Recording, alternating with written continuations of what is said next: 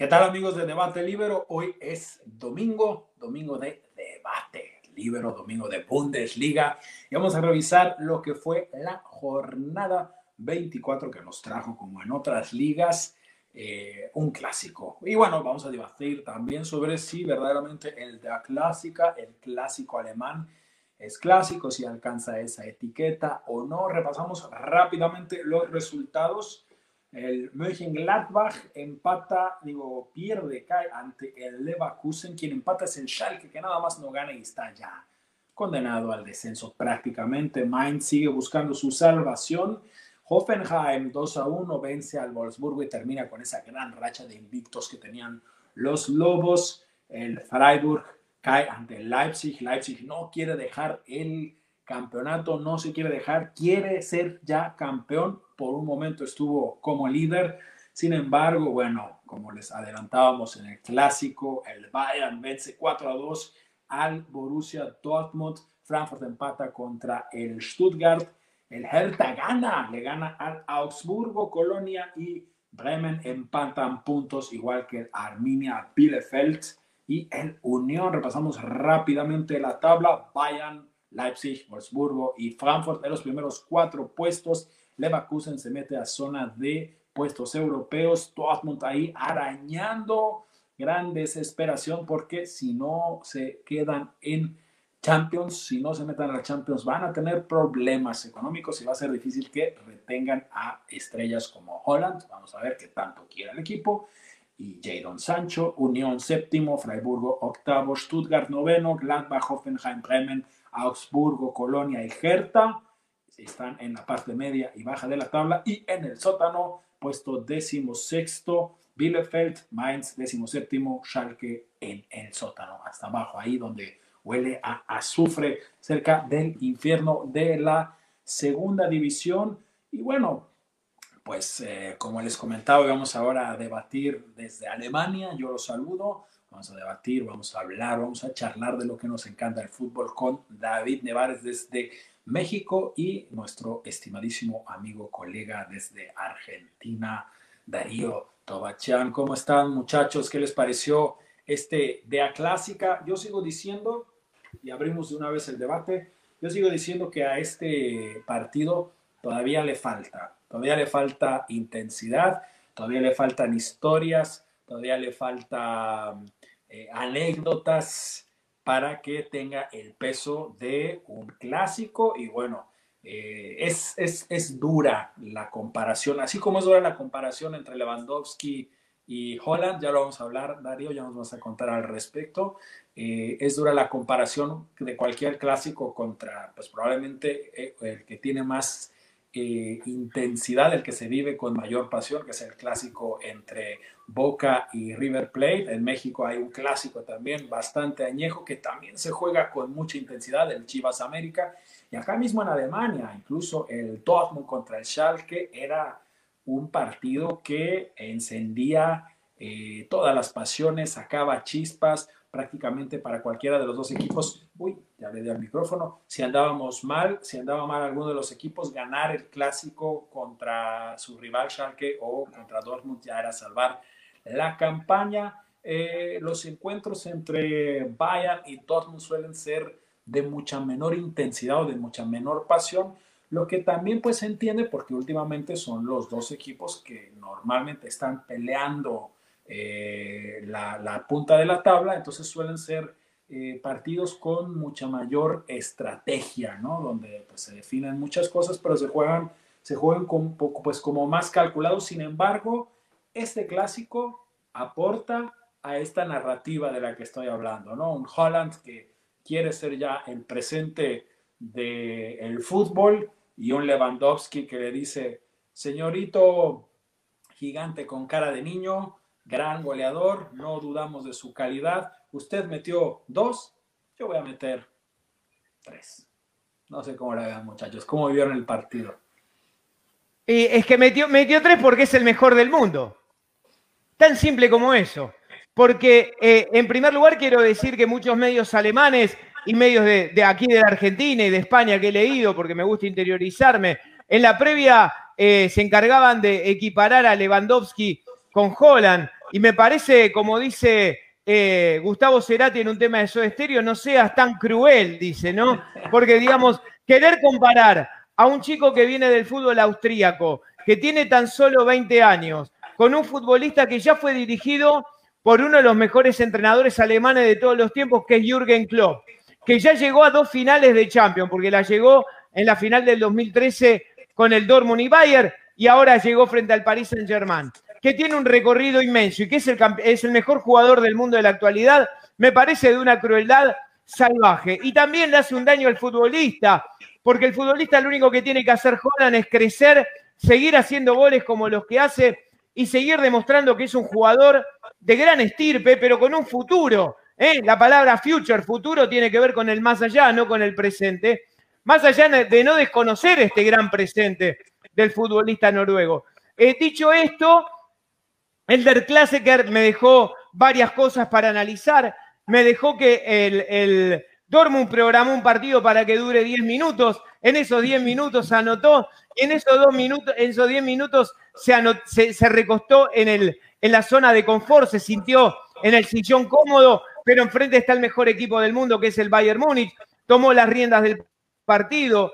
Goretzka y, y, y, Kimmich, que son socios, mostraron temperamento. Zule y Sané por banda derecha fueron peligrosísimos, especialmente Sané, que cuando no juega para Deportivo Sané, como lo decimos acá, y juega para su equipo, para el equipo de la playera roja, es un jugador realmente muy interesante.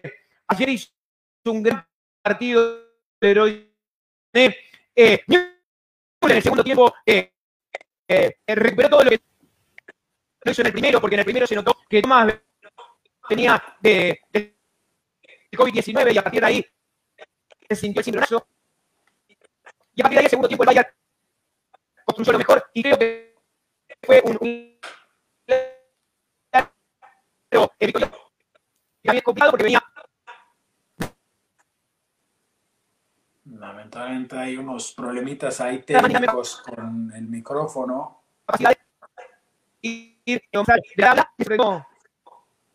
El 3-4-3 del Borussia Dortmund me sorprendió. Eh, eh, porque esas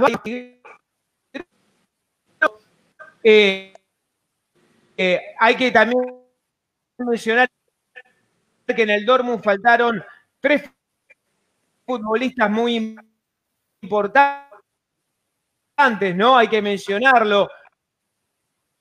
Reina, el, el, portugués guerrero por banda izquierda, que es peligroso. Vamos a ver si, si se establece de vuelta la. Y ni que hablar audio. de Sancho, ¿no? ¿No? Que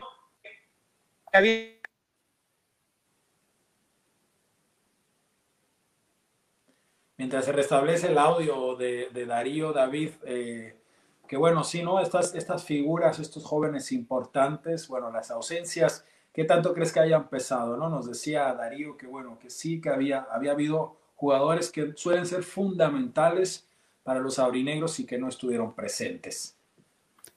Bueno, se habló mucho en la previa, sobre todo la ausencia de jugadores como Sancho, como Rafael Guerreiro, eh, incluso de Gio Reina, pero a final de cuentas creo que Nico Schulz no lo hizo tan mal, incluso colabora ahí con una de las asistencias para eh, uno de los tantos de Erling Holland.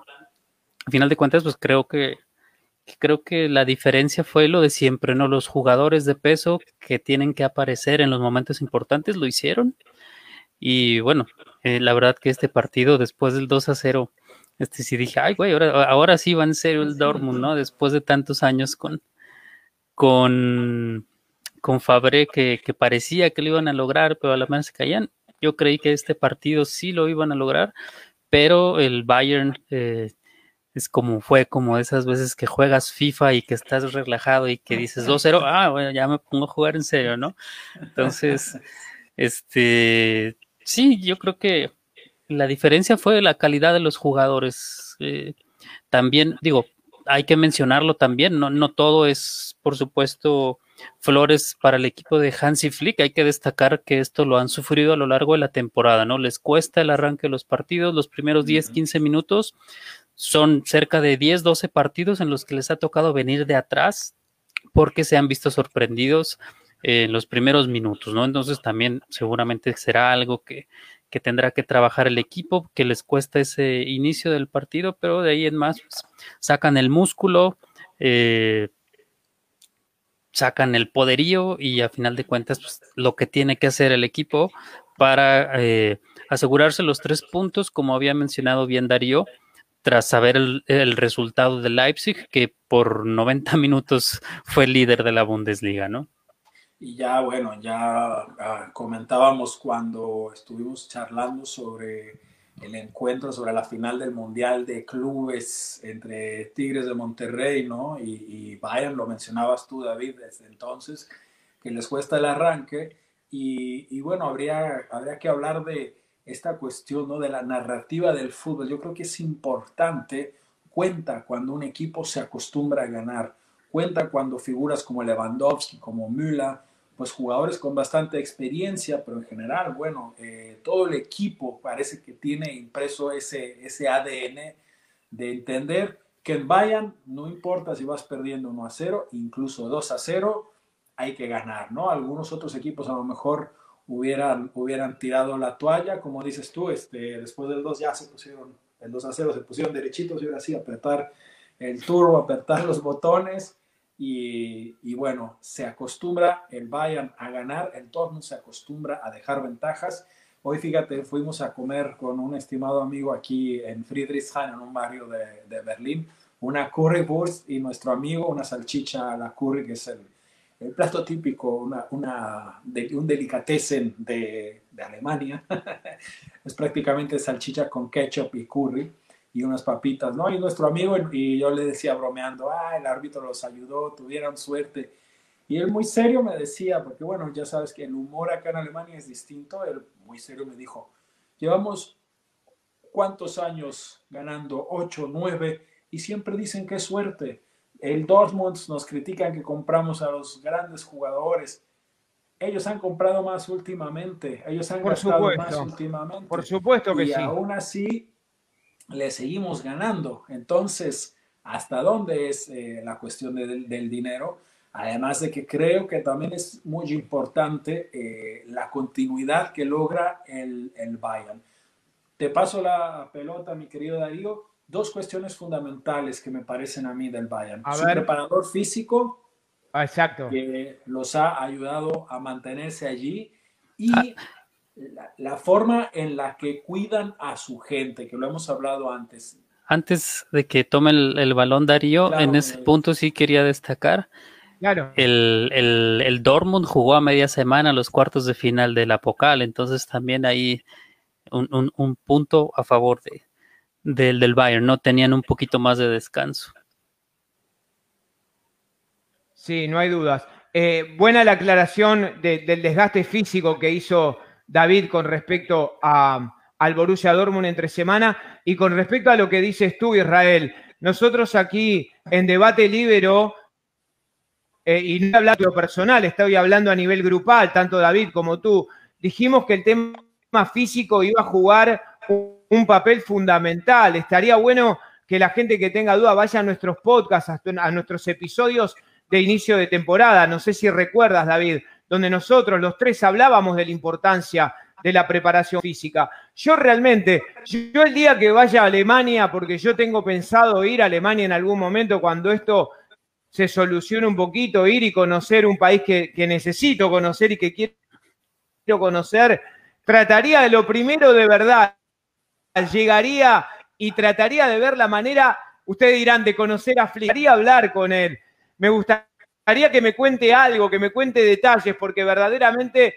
eh, los jugadores del Bayern juegan como si salieran de una pista de aviones todos, todos salen desde la planicie y se empiezan a elevar con una frescura eh, realmente eh, admirable. Eh, cada futbolista cumple su función, cumple su rol y eso se ve en la cancha. Un equipo, insisto, y tiene mucho que ver el comandante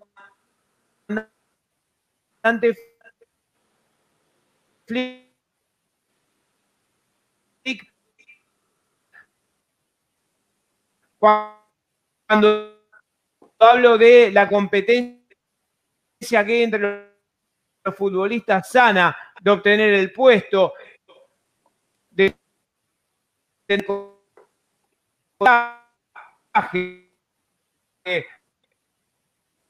no caerse en la adversidad,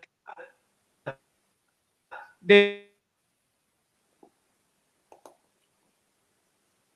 Ahí lo perdimos de vuelta. El, internet en Buenos Aires está ahí un poco flaqueando como, como flaquea el Dortmund a veces, ¿no? Oye, no, y, sumarle a los datos del partido en orden cronológico, eh, Holland llegó a sus 100 goles en la carrera profesional, también superando ahí por mucho el número de partidos que necesitó para alcanzar los 100 goles como profesional, superando números de, de Mbappé, de Cristiano, de Messi. Y también eh, con el hat-trick de ayer de Robert Lewandowski llegó a 31 goles en la temporada y está solamente a 9 de alcanzar la marca de Gerd Müller de 40 goles en una temporada, récord implantado en la temporada 71-72 años y años habían, tenían que pasar para que esto sucediera, ¿no? Y es curioso, bueno, mencionar a, Lewandowski, porque acuérdense, bueno, él salió, él salió del Dortmund. Imagínense que Dortmund tenía a, Lewandowski, y no se pudo quedar. Eh, hablamos de eso también con este amigo. Bueno, son reflexiones que se pueden hacer también, ¿no? Eh, que supuestamente el dinero, que si le ofrecieron más, bueno, yo creo que más allá de cualquier eh, situación al respecto, eh, cuando un equipo te ofrece, tiene una organización como la del Bayern, sin menospreciar al Dortmund, que en realidad sí, eh, la dirección deportiva creo que ha fallado. si un equipo te ofrece lo que te ofrece el Bayern, que es no solo los campeonatos a nivel local, sino, y no solo dinero. No solo el dinero, exactamente el éxito para ganar la Champions, pues es mérito, o sea, no es solamente... El prestigio. Exacto, no es solamente cuestión de, que sea una circunstancia que se da así nada más porque sí. Y el futuro que les ofrece. Es una institución completa. ¿Decías, David? Y el futuro que les ofrece, ¿no? Porque por lo general las figuras en el Bayern, a diferencia de otros clubes, eh, son muy bien tratados y generalmente se quedan en la institución para cumplir con otras funciones después de terminar su carrera, que seguramente puede ser el caso de Lewandowski, como ha sido el de eh, Giovanni Elber, eh, Claudio Pizarro, que se pueda volver embajador del equipo en algún lugar del mundo. Sí, por ahí está Lam, eh, volvió Khan, y bueno, ¿saben? Salihamidzic. cuando sale de la institución. Es, es que es todo lo contrario. Es que es todo lo contrario. Es que eh, cuando, uno, cuando tú hablas de la narrativa, Israel, que me encanta esa palabra, porque es una buena definición para entender un montón de cosas y conceptualizarlas. Eh, si uno lee a, las ex leyendas del Bayern Múnich hablando de su ex club, es diferente a cómo se expresan otros ex jugadores de otros equipos, porque el Bayern te enseña a, a querer a la institución, te enseña a cuidar a tu compañero, te enseña a ser respetuoso con tu escudo, porque vos estás representando toda una historia. Cuando el futbolista juega para su deportivo y tiene un mal gesto, cuando Leroy Sané en el, en el primer partido que hizo el primer gesto con, con Flick, Flick lo arropó, lo sacó y después Rumenigue declaró que Sané se iba a tener que acostumbrar a que estaba en un club donde hay un prestigio, donde hay una historia y donde tiene que respetar los gestos, tiene que respetar las formas, y eso es lo que estamos hablando, lo que está hablando David, lo que estás hablando tú. Bayer tiene ADN y esta, esta dirigencia lo está sabiendo cuidar. A diferencia de épocas de Guardiola, que ya lo hablamos, que ahí el Bayer es cuando se convirtió en Deportivo Hollywood. Empezó a comprar grandes futbolistas con nombre, lo trajo a Guardiola. le gustó la terminología, Deportivo Hollywood era el Bayer, no era Bayern Múnich. Estaba Guardiola con su chaquetita, pidiendo todos los españoles, ahuyentó a todos los alemanes, porque hay que recordar que cuando vino el señor Guardiola de Bayern Múnich, se desechó a Tony Kroos, a Bastian Schweinsteiger, señores campeones del mundo, y Mario Gómez. Los tres se fueron con Guardiola para que él traja a Xavi Alonso, a Reina, a Tiago Alcántara, a Tiago, por supuesto. Entonces, por eso me importa mucho esto que habla Israel, que me encanta cuando habla de la narrativa, porque para entender los resultados, para que haya un, para que haya un suceso, tiene que haber un progreso de trabajo. Lo progresivo lleva al suceso. No hay éxito sin trabajo, sin cuidar las formas, sin cuidar las maneras. A mí me parece que eso es el Bayern y eso se ve reflejado en este presente del equipo de Baviera, ¿no? No, y en el caso específico de Lewandowski, eh, yo creo que lo fácil en su momento hubiera sido fichar por el Real Madrid, fichar por el Chelsea, fichar por el City, ¿no? Claro. Pero eh, yo creo que mucha gente fuera del contexto alemán le cuesta entender lo que la entidad Bayern Múnich, más allá del equipo de fútbol, lo que representa, ¿no? Entonces, seguramente Lewandowski entiende esta cuestión y sabe que no es solamente ganar millones en el Real Madrid, tener la posibilidad de jugar Champions, sino lo que la entidad te va a dar y lo que tú le vas a dar a la entidad.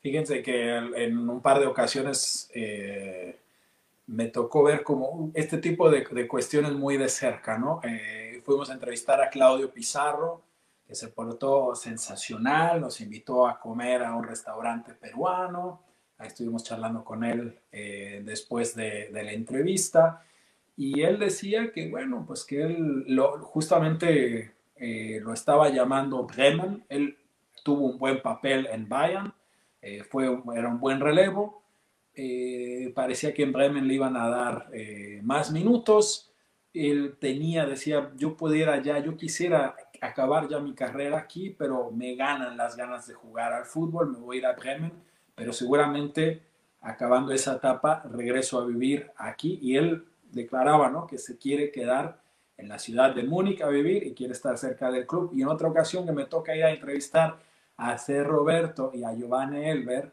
justamente tienen estas, eh, me parece que anualmente hacen estas reuniones, tienen una especie de, pues es la chaqueta, el, blazer, el saco oficial, eh, con un corte así como tipo Mao, como de, con hombreras de, como de cadete, eh, pues de particular, muy, muy elegante, de color rojo y tienen siempre estas reuniones donde las grandes figuras y bueno, más bien todos los jugadores que, que, han tenido, que han trascendido en la, en la, institución, no solo por haber hecho muchos goles, sino por el tiempo y, y, la dedicación que le dieron al club, se vuelven siempre a encontrar. Por ahí critican, dicen que de pronto parece un poco sectario el comportamiento de Rummenigge y toda esta cuestión de la familia.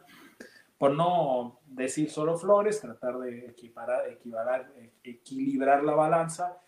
Yo no sé bien, eh, no conozco tan bien al Dortmund, he estado un par de veces en el estadio, también nos han tratado la gente de la directiva excelentemente, pero llama la atención que Aubameyang estuvo, eh, como, se, como se dice en francés, friegue y friegue, friegue y friegue, chingue, chingue, que se quería ir a, este, que se quería ir del Dortmund.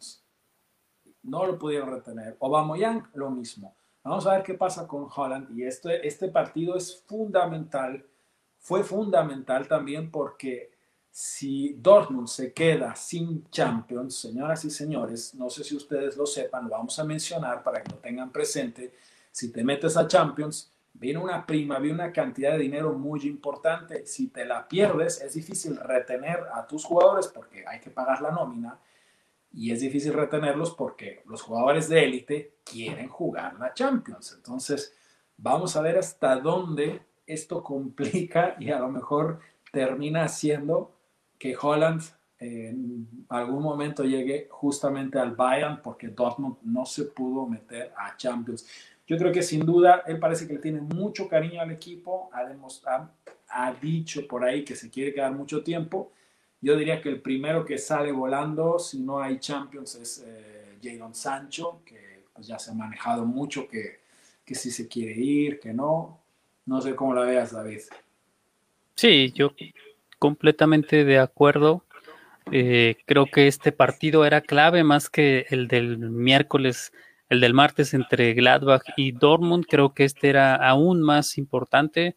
Yo vengo diciéndolo desde hace algunas semanas, creo que todas las fichas del Dortmund deben echarlas para ganar un lugar en la Champions, más allá de avanzar en la Champions League, más allá de apostar por ganar la Pocal.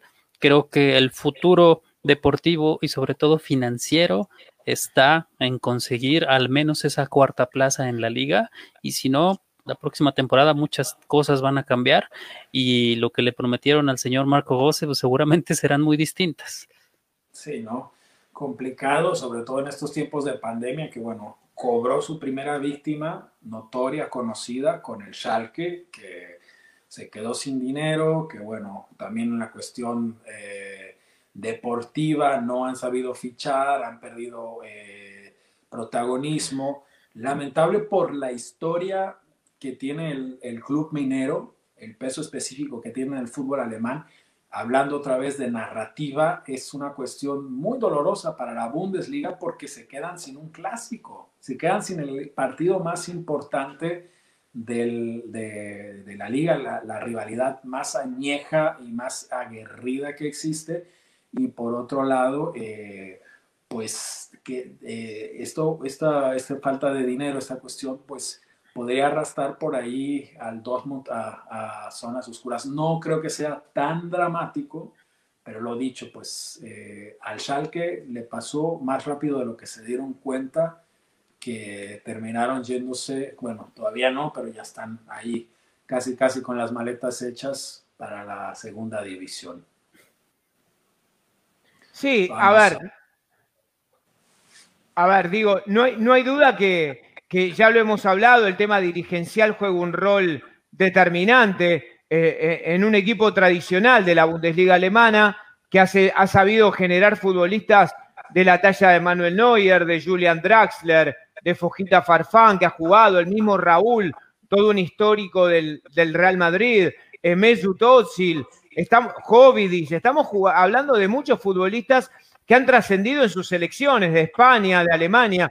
Entonces, eh, digamos que esta realidad del Schalke 04 está vinculado con esto. Con respecto a lo que decís, es verdad el tema de que eh, la Bundesliga estaría perdiendo el clásico, el clásico de verdad, el clásico alemán, pero digamos, cuando uno dice que en la Argentina durante una temporada no hubo Boca River porque River se fue al descenso, digamos, uno empieza a entender que puede pasar en otros lugares. Estamos hablando de River Play, un, un histórico del fútbol argentino que supo ser campeón del mundo también en el 86, cuando el técnico era Bambino Veira y lo llevó al campeonato primero de, la, Copa de, la, la Copa Libertadores, venciendo al América de Cali de Colombia y después venciendo al Estiagua de Bucarest en, en, en, la gran final de, de, de, Tokio, venciéndolo con gol de Antonio Alzalmende, un jugador uruguayo.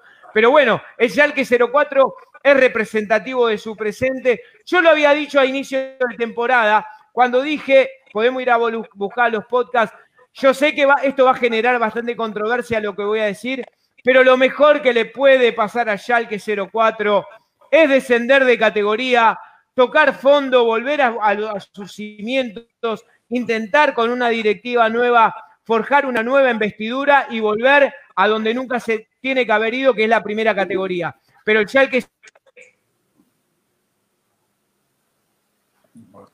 Sí, eso, esta cuestión de la, de la cantera también. ¿no? 04 es... está en aguas turbias desde hace mucho tiempo. Sí, que es la otra pena que se vayan. Y justamente un amigo también aquí en un café cerca, eh, es, él es eh, completamente del Schalke, bueno, le, le, le, comenté y decía exactamente lo mismo, fíjate Darío, un aficionado del Schalke decía, es lo mejor que le puede pasar al equipo, reconstrucción, Vamos a ver, porque Hamburgo, el dinosaurio, el único equipo que era miembro eh, fundador o miembro integrante de la Bundesliga desde el inicio y que nunca había descendido, le pasó algo muy parecido, que se creían grandes, somos un equipo grande, tenemos historia, hemos ganado cosas en Europa, eh, tenían ahí grandes inversionistas eh, de Medio Oriente, se fueron a segunda división se pierde esa mística del equipo y pues no han podido regresar y ojo con el Holstein y otros equipos que no están dispuestos a cederle el lugar al HSV, ¿no? Eh, Por cierto, temporadón, temporadón del Holstein Kiel, ya en semifinales del Apocal y luchando por el ascenso. Vamos a ver si ahí eh, bonita, bonita historia, ¿no? Por ahí el próximo programa eh, les muestro la camiseta que estuvimos por ahí entrevistando a, uno de sus jóvenes allí, que tenemos planeado también un programa especial sobre estadounidenses y mexicanos, latinoamericanos, estadounidenses que juegan en la Bundesliga, ya les contaremos. Pero bueno, por otro lado, entonces ahí si les parece, ahí está el clásico, ahí está la cuestión, porque pasaron otras cosas.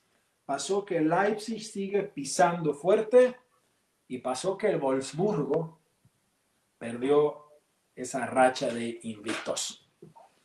Sí, bueno, lo, la verdad fue un comienzo de mes complicado para los Lobos. A media semana cayendo en, Leipzig también, en la Pocal. Y este sábado cayendo en la visita a Hoffenheim. Sorpresivo resultado por lo que venían haciendo dos equipos, pero lo comentamos desde la semana pasada, ¿no? El partido ante Hertha en, en el Volkswagen Arena. La verdad que no mereció ganar el Wolfsburg el autogol de Lucas Klunta cambió todo y eh, el Hoffenheim aprovechó, el mismo Oliver Glasner al final del partido lo dijo, no fuimos eh, los sólidos que veníamos siendo en defensa y cuando intentamos reaccionar pues no fue, no fue suficiente y esto eh, a mi gusto obedece a que si bien es una fortaleza que el equipo de Glasner lleva 10, 11 partidos repitiendo alineación, también es, una verdad que es un desgaste para todos sus jugadores y pues a los equipos que son tan ordenados, que son tan prácticos como el equipo de los Lobos, cuando se salen del librito les cuesta mucho venir de atrás, ¿no? Entonces, por lo general, el Wolfsburg eh, suele presionar los primeros 15 minutos, anotar primero, jugar muy bien parados atrás y los contragolpes, ¿no? En este caso les tocó venir de atrás, lograron el empate, pero ya después del segundo gol en la segunda mitad no pudieron.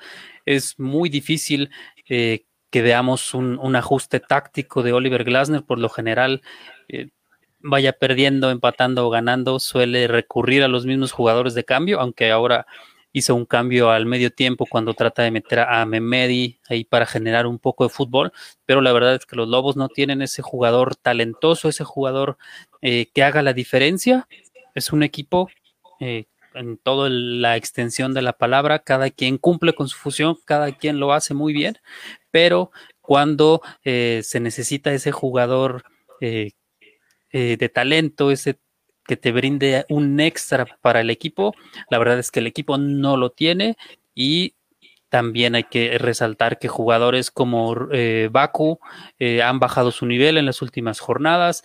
También Paulo Otavio se ha notado que eh, puede ser un poco de cansancio porque el peligro tanto en el partido de Hertha, tanto en el partido de media semana ante Leipzig y en este ante Hoffenheim, todas las llegadas de los rivales han sido por su costado. Y bueno, como, bien mencionamos, si, si alguien te lee el librito, pues a lo mejor ya se sabe en tu final, ¿verdad? Es más fácil ser, ser previsible. Fíjate que, es súper simpático Pablo Octavio, eh, lo estuvimos también entrevistando y en una de esas, le, en lo que estábamos hablando así, le, le hice un tunelcito. no, le, gustó mucho la broma, pero bueno, al final. Oye, hablando de Pablo Otavio, eh, ahí la jugadita que se aventó al final del partido, ¿no? Se aventó de la tercera cuerda literalmente. Entonces, un tijerazo, ahí, Un tijerazo eh, para la gente que no tuvo la oportunidad de ver el partido. Eh, minuto 94, Castel se va al, al frente en un tiro de esquina y un contragolpe. Y cuando está a punto de, rematar el jugador para firmar, el 3 a 1, Paulo Otavio se literalmente con una tijera lo derriba para evitar el tercero. Pero es, algo que no gustó en el equipo. Eh, lo, lo, dijo Glasner en la conferencia de prensa al final. Lo dijo también el presidente del club, que es una jugada que, que a ellos no les gustaría que les hicieran, ¿no? Entonces fue una jugada que, que además a mi gusto completamente innecesaria, perder por uno, perder por dos. Ahora posiblemente no van a poder contar con el lateral brasileño por un par de partidos. Y todavía están buscando las piernas del jugador de. No, y la verdad es que eh, se ve muy aparatosa, pero yo sí veo que Paulo Otavio lo hace de esa manera para no ir con una plancha y, eh, no lo hace con el afán de lesionar al, jugador, ¿no? Sin embargo, fue un lance muy peligroso. Es más vistoso de lo que parece, ¿no? Porque se tira, trata de llegarle a la pelota, incluso por eso viene como esa apertura, ¿no? Porque si hubiera querido le va allí. Pero bueno. Sí, lo más, fácil era llegar con la plancha al tobillo y lo paras, ¿no? Pues sí más allá de, de, eso, bueno, eh, pues sigue, siguen los Lobos en el tercer puesto. Sí, la combinación de resultados porque Frankfurt no pudo vencer al Stuttgart y a pesar de, de la mala semana, pues la racha de Cohen Castell se quedó en 675 minutos sin recibir gol en Bundesliga y además eh, Baut Beckhorst llega a 15 goles en Bundesliga por tercer año consecutivo, entonces no, no, todo, no todo fue tan malo. Y por ahí ojalá que, que bueno, que mantengan un poco el esquema, que vengan un par de, refuerzos, ¿no? Sobre todo, bueno, adelante, si quieren eh, figurar en Champions, digamos, bueno, obviamente quizá no va a estar en su presupuesto pensar en que se va a ganar la Champions, pero bueno, hacer, hacer un buen papel habría que traer eh, un jugador de refresco, ¿no? Para, para sí, le hace falta jugadores de, banca, ¿no? Porque cuando voltea Oliver Glasner a su banquillo buscando soluciones, no las tiene, son jugadores que, no están al mismo nivel que los 11 titulares. Eh, Joao Víctor eh, Brecalo, el polaco Bialek no, no están al nivel de los 11 titulares, entonces le cuesta mucho al equipo de Oliver Glasner cuando tienen que venir de atrás. Qué bueno, buen, comienzo al menos porque a mí me encanta la, la, defensa, es buena, ¿no? Eh, o sea, la parte baja, Castells, Pablo Tavio, Brooks, Lacroix y Baboom. Pero bueno, Lacroix, Brooks, interesantes jugadores, Arnold y Schlag, o sea, la parte de abajo, está sólida. Vamos a ver. El medio campo también bastante sólido con ese triángulo que forman eh, Schlager, eh, Maximilian Arnold, y y Yannick Gerhardt, ¿no? Que también destacar que el fin de semana pasado Maximilian Arnold cumplió 300 partidos con, con, los Lobos, entonces sin duda después de su renovación hasta 2026, pues se va a convertir pronto en una leyenda del club. Seguro él va a superar a Diego Benaglio con el mayor número de partidos con los Lobos en Bundesliga. Sí, bonito, un interesante el, proyecto de Wolfsburgo, ojalá lo dicho, ¿no? que no suceda como Frankfurt, que parece que aprendieron la lección, de vuelta están jugando bien, pero bueno, se habían metido hace un par de temporadas a la Champions y vendieron a Jovic y jugadores importantes, ya está de vuelta Jovic y, jugando bien, pero bueno, este fin de semana ante, ante Stuttgart, un equipo que ha querido, ha querido figurar, ha querido meterse en los puestos de arriba. Al inicio de la campaña estuvieron haciendo un buen papel, le metieron un par de zancadillas a equipos de la parte alta de la tabla. Sin embargo, bueno, igual como, como el Leverkusen, que lo hemos mencionado ya en varias ocasiones, el problema de, de los suavos y, y del equipo de las aspirinas, pues principalmente es la irregularidad, ¿no? No, tal vez se avientan un gran partido, después pierden de forma inexplicable, no sé.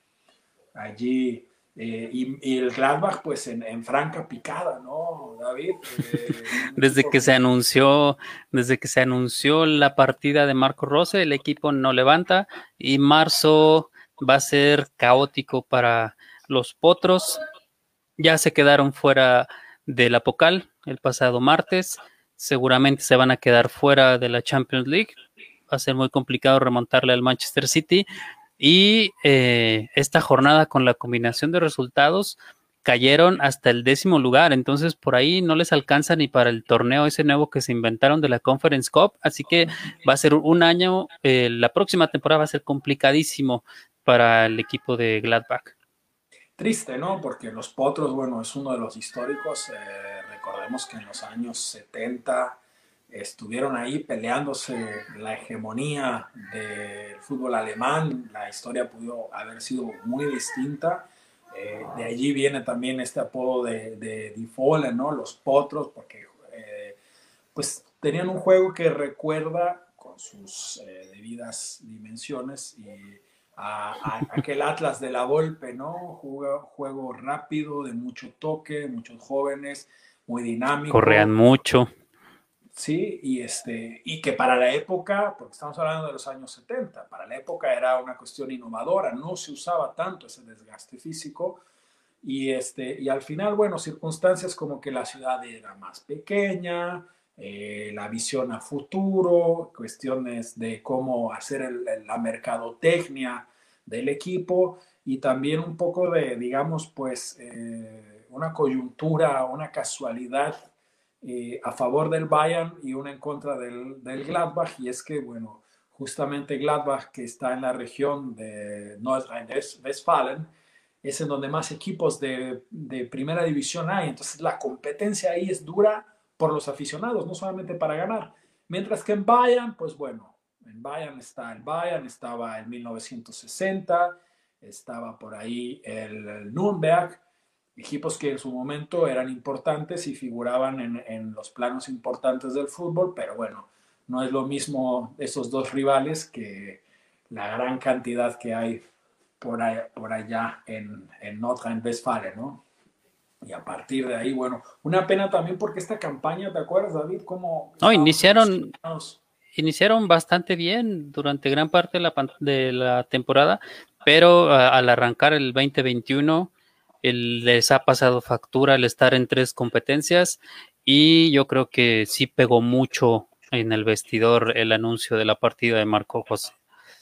Además que, bueno, lo habíamos mencionado, que el juego que, que practica el entrenador José, ¿no? que venía de, de, Salzburg, es de esta escuela un poco tipo, tipo club, tipo Tuchel, eh, de mucho desgaste físico, de presión alta, ¿no? el Gegenpressing que lo llaman en alemán, y pues genera mucho desgaste. La temporada pasada estaban terminando bien y empezaron a tener lesiones y lesiones y lesiones y bueno, no les alcanzó para más este año, sin embargo, concuerdo contigo, yo creo que lo que más pegó en el ánimo es que tu capitán diga que se baja del barco cuando ni siquiera se estaba hundiendo, ¿no? Se va a un proyecto aparentemente más, más interesante, pero bueno.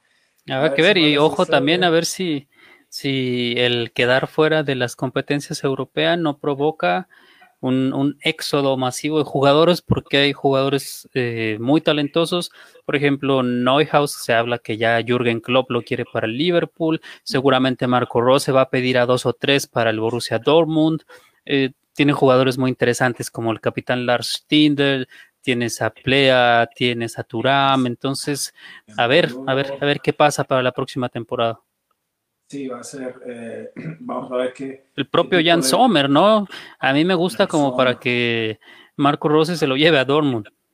Y por ahí es lo que te iba a decir, que yo creo que a lo mejor por ahí comienza, ¿no? Llevándose al arquero, que ha tenido grandes actuaciones y que más allá de, achacarle, porque ¿qué le ha pasado a, esto, a este eh, Gladbach de este año? En cuántas ocasiones iban ganando los encuentros y les remontaban y ahí, pues bueno, más allá de, una situación eh, de darle la responsabilidad a este arquero que en muchas ocasiones ha, ha, salvado los resultados, pues si tu equipo está tan arriba y hay tantas competencias, ya no alcanzan a regresar, ¿no? Y en varias ocasiones eh, ha faltado esa madurez que sí ya tiene Klopp, aunque está pasando por momentos difíciles. No, les pasó la, jornada anterior con el Leipzig, ¿no? Se fueron a medio tiempo 2 a 0 y les, les remontaron en el 90, dejaron ir los tres puntos. Y ya son como cuestiones, pues digamos más o menos elementales, ¿no? Que lo dicho, ya las había aprendido el señor Klopp. Eh, dejado, ya no veías a este Liverpool tan exitoso como, como estaba haciendo eh, yéndose al frente cuando iban ganando 3 a 0 y tratando de buscar el, sexto gol cuando iban 3 a 0 y de pronto terminaban perdiendo 4 a 3, ¿no? Mira, hablando de... Sí, ahí está nuestro, nuestro potro en Venezuela. Un saludo a Dani. Pues a ver, a ver cuándo se, se conecta. Dani va a estar colaborando con nosotros, ya ha estado aquí. Eh, yo esperaba ver también a nuestro querido amigo Jesús, a ver si de pronto se conecta, sino para la otra que nos hizo una previa muy bonita Después este del 2 a 0, yo pensé que se iba a conectar, pero ya, ya, ya con todo el partido, no sé qué tantas ganas tendría. Ya. Y vamos a tener por ahí, eso sí, a nuestros amigos de, de la barra, de una de las barras más importantes de Alemania, del Bayern, fuera de Alemania. Eh, por ahí les mandamos un gran saludo a, a, los chicos del Bayern en Ciudad de México, ¿no? Que nos escribieron y aquí les extendemos la invitación. Eh, claro que sí, nos encantaría tenerlos por acá. En otros partidos, bueno, y para, para ir cerrando. Eh, por fin ganó el Hertha. El Hertha. Lo mejor de la jornada. Porque ahora, David, eh, es muy interesante. A partir de, de este mes, los equipos que tienen cosas en juego, evidentemente están peleando meterse a Champions, meterse a Europa. Los otros equipos están luchando por no eh, irse a, la segunda división. Hay otros que nada. Eh, más que nada, y los, pero los equipos de media tabla, esta, este momento es, digamos, ya la preparación para la campaña que viene, ¿no? Y yo creo que es interesante lo que pueda suceder de aquí a, fin de temporada con el Hertha, porque vamos a ver cómo, cómo comienza a trabajar el señor Paldardai y va a ser interesante que, que pues se pudiera ver que está teniendo una pretemporada larga para la siguiente campaña, ¿no? Porque puede ir armando el equipo eh, más allá de buscar eh, refuerzos, porque tiene buen cuadro el Hertha, ¿no? No, tiene una plantilla muy completa, la verdad. A mí me gusta mucho eh, la plantilla que tiene el equipo y lo, comentamos desde la semana pasada, ¿no? Muy injusta la derrota en Wolfsburg. Lo venía haciendo muy bien el equipo de, desde que llegó Pal Dardai pero le tocó llegar en un calendario muy complicado, ¿no? Le tocó Wolfsburg, le tocó Frankfurt, le tocó el Bayern, le tocó por ahí este, también el Bremen, entonces llegó en un momento muy complicado, pero el equipo estaba viéndose cada vez mejor, ¿no? Entonces, eh, ahora con Augsburg, eh, logra por fin sumar de a tres en el Olympia Stadium también destacar que Pal Dardai nunca ha perdido ante la Augsburg, son tres victorias y dos empates. Entonces yo creo que de aquí en adelante no hay ni que preocuparse por la parte baja de la tabla. Estos tres puntos le dan mucho oxígeno a, a Pal Dardai, por supuesto, para trabajar con mayor tranquilidad. No hay otra competencia. El Hertha está enfocado completamente en, en la Bundesliga. Eh, también los resultados no han acompañado a la Arminia, que también ya eh, estrenó entrenador el día de hoy y seguramente pues ahí eh, podrá empezar a sumar puntos y a despegarse de esa zona baja, ¿no? De la zona de riesgo y pues eh, para lo que cierre de temporada seguramente también buscarán cerrar de la mejor manera y llegarán en un, en un momento muy interesante para el duelo contra el Unión Berlín que será de lo más destacado para el cierre de temporada. Sí, no, vuelve, vuelve a anotar Piatek. Eh, Córdoba, Córdoba sigue, bueno, jugador, un jugador interesante, súper amable, ¿no? Es una persona de Colombia, es un chico muy, muy Pero ahí hay, que destacar ahí, eh, Paldarday tiene su gente, ¿no? Desde el primer día, uh ya no lo hemos visto, que era el fue titular prácticamente hasta que llegó Dardai. Eh, Córdoba venía ganándole en bajo el mando de la Abadía, venía siendo el titular Córdoba hasta que se lesionó, pero eh, desde que llegó Dardai, Piatek es de toda la confianza de, de Dardai y por ahí también habíamos comentado que Niklas Stark regresa a la central, donde es la posición en la que mejor ha jugado. Regresa también jugadores como Lucas Klunta, como Maximilian Mittelstedt. Entonces, eh, de ahí de a poco el equipo va, va, va a funcionar. Yo no tengo duda y que puede alcanzarle incluso para quedar por ahí, como es tradicional en el Hertha, luchar por el décimo, por el noveno lugar de la, de la liga. te salen los colores. no, no, no, es que también hay que analizar esa cuestión de que el calendario que le resta, ya, ya jugó contra los equipos de la parte alta, ¿no? Entonces, lo que le resta, y como bien mencionan, ¿no? Ya sin nada que perder, el equipo seguramente buscará hacerlo de la mejor manera y los jugadores también, pues por ahí buscando quedarse, ya pensando en el futuro, ¿no? Llenarle el ojo al técnico y poder quedarse en el club. Sobre todo porque hay proyectos, ¿no? Eh, aquí están las ambulancias siendo no sé si las alcanzan a escuchar por eh, los aficionados del Augsburg. Pero bueno, interesante, ¿no? Luque Bacchio, vuelve a anotar. Marcó ahí el penal al final. Eh, me gustaba bastante, no ha rendido, pero hay proyecto en Hertha, ¿no? Este nuevo, al nuevo inversionista no le ha ido como esperaba, al equipo no le ha ido como esperaba, pero tiene una buena plantilla y, y, hay proyecto y la realidad es muy distinta a la de, pues a la del propio Unión, ¿no? Al propio Unión, pero bueno, hablando de, de lo que es la Arminia Bielefeld, eh, propia eh, el, Augsburgo y el Mainz, que ya llevan bastante tiempo en, primera división, eh, pero bueno, las realidades son distintas. Vamos a ver, yo creo quienes van a sufrir otra vez son los de Colonia. Y ojo con el Bremen, ojo con el Bremen que también nos ha demostrado que sabe, sabe este, vivir las campañas de forma muy tranquila y luego al final les gusta eh, quitarle el sueño a su gente, ¿no?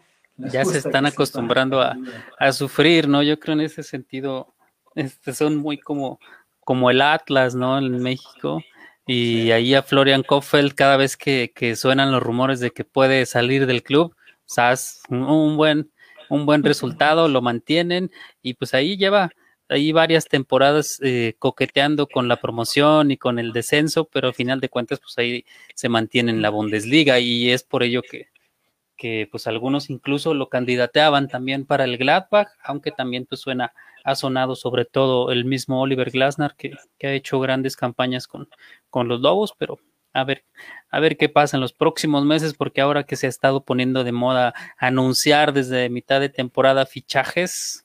Mm. Ha, ha, sido contraproducente para, para cualquiera, ¿no? Y, y, bueno, el Bremen, eh, lo mismo, o sea, era el juego contra Hamburgo, era uno de los clásicos, es uno de los equipos históricos, pero bueno, de historia se interesa poco el Leipzig, súper eh, posicionados en las primeras posiciones y como cambia el fútbol y como cambian las aficiones últimamente, si se mantiene el proyecto, yo creo que en unos 3, 4 años son habituales, van a ser ya habituales de la Champions y van a ganar y ganar y ganar más afición. Por Yo creo que esta temporada, eh, ahora que mencionas al Leipzig, creo que es una muy buena oportunidad para ganar credibilidad. Están ahí en semifinales. En la, en la Pocal se van a enfrentar al ganador del Jan, eh, del Rothweiss, perdón, del Rot-Weiss Essen y Werder Bremen, entonces creo que tienen una oportunidad muy grande sin el Bayern en la competencia de ganar eh, su primer, de levantar su primer trofeo, entonces creo que puede ser un, un, una motivación importante para el club, porque de lo que mencionas, pues ya lo viene haciendo en las últimas tres temporadas, ¿no? Ya, ya sabemos que para la Champions de parte de la Bundesliga van el Bayern, el Leipzig y un par más, ¿no? Entonces es en realidad el Leipzig el que le ha estado pisando los, los talones al, al, Bayern Múnich y es el que sabemos que le compite y más, y más que en otras temporadas, este año lo tiene ahí a dos puntitos y seguramente el duelo directo que tendremos en, en algunas jornadas va a definir el rumbo de la liga. Y es importante, eh, pues, cómo se ha mostrado, ¿no? Que han llegado lejos en la Champions, ¿no? Se han metido también lejos Las en la semifinales. Fíjate pasada. que cuando me tocó ir a entrevistar al, al Chicharito, allá a Leverkusen, que también eh, has estado muchas veces por allá, eh, me comentaba un taxista yendo al estadio, ¿no? Que es muy bonito, eh, chiquito, bonito, y que decía, justamente hablando de las dimensiones del estadio, eh, decía, tuvimos una reunión con el presidente, le pedíamos que nos quisiera más, que nos diera más atención y pues también tú viviste acá en Alemania, sabes que no siempre el tacto y, y este, ¿cómo se dice? La, el, la politeness, la, la amabilidad uh -huh. son característicos acá. Entonces le dijo, que le dice a, a estos aficionados, Miren, en realidad el fútbol ya lo que metemos entradas no nos importa. Agarramos un, hicimos un estadio más pequeño para que la televisión se note más, se sienta más ruido. Ustedes son pues como escenografía. eh, pero lo que importa es el mercado que, que, logremos afuera. Y eso, pues, interesante lo que vaya a hacer Leipzig, logrando mercado afuera, pero además, eh, pues tú conoces también la geografía y la radiografía de, del fútbol alemán. Eh, tenemos de este lado de, de Alemania, en, en, Ostdeutschland, el este de Alemania, tenemos tres equipos. El, tenemos, con asterisco el Hertha, ¿no? con asterisco el Hertha, porque el Hertha ha siempre jugado en Berlín, que era la parte Berlín occidental. occidental, pero en este momento, eh, y el Leipzig, pues no es uno de los equipos históricos, por eso mucha gente lo, los quiere. No, y además el, el impacto, eh, digo, por la naturaleza del equipo del Red Bull Leipzig, eh, el impacto internacional que ha tenido, ¿no? Y además tiene jugadores asiáticos, eh, que eso también al final jala mucha gente. Entonces, sí eso ha sido fundamental y lo, lo que comentabas de, del taxista en Leverkusen, creo que, que, en Dortmund opinan diferente, ¿no? Porque ahí sí la han sufrido bastante por, o sea, imagínate lo que representan 84 mil entradas cada 15 días, creo que es distinto, ¿no? Y asimismo, bueno, el propio Schalke, que lo mencionamos al inicio de la transmisión, el presidente habló de que esto los iba a llevar a la ruina y los llevó a la ruina. El propio Napoli ha estado hablando de que van a tener que deshacerse de figuras como el, Chucky. como el muñeco de oro, el Chucky Lozano, porque, pues por lo mismo de la falta de, de, las entradas. Y lo que puede suceder, aún sin afición yendo a los estadios, es que el Leipzig se vaya consolidando cada vez más como el equipo que enamora al este de Alemania, ¿no? Ahí se la están peleando Unión, se la pelea Hertha, que bueno, hay gente que precisamente acá en Berlín, cuando vivías acá, seguro te tocó, David, gente que te, dice, que te dijera, yo al Hertha no le voy, el Hertha no es, no es, ese es otro Berlín, ¿no? Ellos son del otro lado. Sí, ¿no? bueno, a, a, mí, amigos de, de, del este de Berlín me decían que, que no les gustaba el Hertha, por ejemplo, porque jugaban en el estadio que Hitler construyó. Sí, cuestiones de ese tipo, ¿no? La gente aquí es muy, muy... Eh, pues muy consecuente, vamos a decirle, ¿no? De pronto, que por cierto, que... el, el, dentro de las inversiones para el Hertha, pues está ese, ese estira y afloja para la construcción del nuevo estadio, ¿no? Que como comentas, se plantea un estadio más pequeño, tal vez para unos 50 mil aficionados, que luego se critica mucho al Hertha porque no llenan el estadio más que dos o tres veces por año, ahora que está el Unión. Bueno, cuando había gente pero eh, la verdad es que a nivel mundial, a nivel mundial, no solo a nivel Alemania, ya quisieran muchos equipos tener el promedio de asistencia que tiene el Hertha, que es más o menos 43 mil aficionados por partido. Lo que pasa es que el Olympia Stadium es inmenso y pues, es la mitad del estadio, ¿no? Entonces, por eso el, el nuevo inversionista aspira a un estadio de 50 mil, que no tenga la pista de atletismo como lo tiene el Olímpico de Berlín y que sea una atmósfera más futbolera, ¿no? Sí, que se estén más, como más cerca, un poco también el concepto VIP, es un estadio pues eh, viejo, ¿no? Eh, no digamos que es incómodo, pero pues... No, no, la verdad tener... es que el, fuera de esa cuestión de que estás lejos de la cancha como aficionado por la pista de atletismo, la verdad es que es un estadio que desde cualquier parte eh, en donde te sientes puedes disfrutar el partido bastante bien se ve bien y también se llega fácil, ¿no? Eh, me tocó sí, ir a, ahí con, nos recibió amablemente a Mauri Vergara en una ocasión que, que, lo estuvimos entrevistando y nos invitó al partido inaugural contra el Cruz Azul. Contentísimo, le mandamos un afectuoso saludo a Mauri y a toda la gente de Chivas y los de Chivas TV que nos eh, trataron de lo lindo, pero llegar al estadio fue complicado. Muchísimo tráfico. Pero bueno, llegando a la, a la, hora de transmisión, si te parece, mi estimado David, le mandamos un saludo a Darío, que se fue a, él es preparador físico, así que ya está ahí entrenando. Y nos despedimos, si te parece, David, con el anuncio, ¿no? De que pronto, pronto vamos a estar. Ah, ahora sí, a partir, a partir de esta semana, eh, para que nos sintonicen, vamos a estar el lunes, miércoles, viernes y domingo a través de la frecuencia de la Octava Sports, debate libero, ampliando sus horizontes, así que seguramente les vamos a estar compartiendo eh, los enlaces para que nos escuchen también en la Ciudad de México en el radio y por supuesto en internet en todo el mundo. Y pues a partir de, este miércoles será la primera emisión de Debate Libero en la Octava Sports. Así es, vamos a tener amigos como Beto Pérez Landa, que siempre nos, ha tratado muy bien. Va a estar por ahí Helio también, que lo vamos a invitar. Estará Juan Sebastián Gómez de acá de Colombia. Darío, eh, nuestro amigo eh, Stefan Fregola, Italo Alemán, que también nos va a estar acompañando. Y por ahí eh, tenías eh, colaboradores en Portugal. Sí, vamos a, invitar ahí al colega José María Nolé, que es especialista en fútbol portugués y también en, fútbol femenil. Y tenemos también al buen Carlos Martínez de Radio Marca, que él, el enfocado, por supuesto, en la liga, pero especialista en el Valencia.